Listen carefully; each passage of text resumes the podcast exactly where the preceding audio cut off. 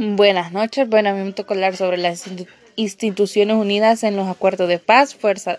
La primera es Fuerza Armada, creada por Manuel José Arce el 7 de mayo de 1824, con el nombre de la Legión de la Libertad, conmemorando al Día del Soldado Salvadoreño. La Fuerza Armada de de Armada se convierte en un nuevo rol de la sociedad. Se debe a la protección del Estado en su sociedad en general.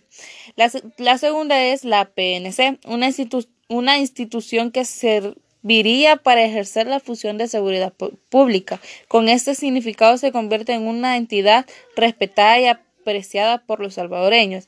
El tercero es Tribunal Supremo Electoral, creada con la máxima autoridad en el ámbito administrativo y jurisdiccional, con funciones en elecciones de presidente, vicepresidente, diputado de la Asamblea Legislativa y del Departamento Centroamericano. Muchas gracias.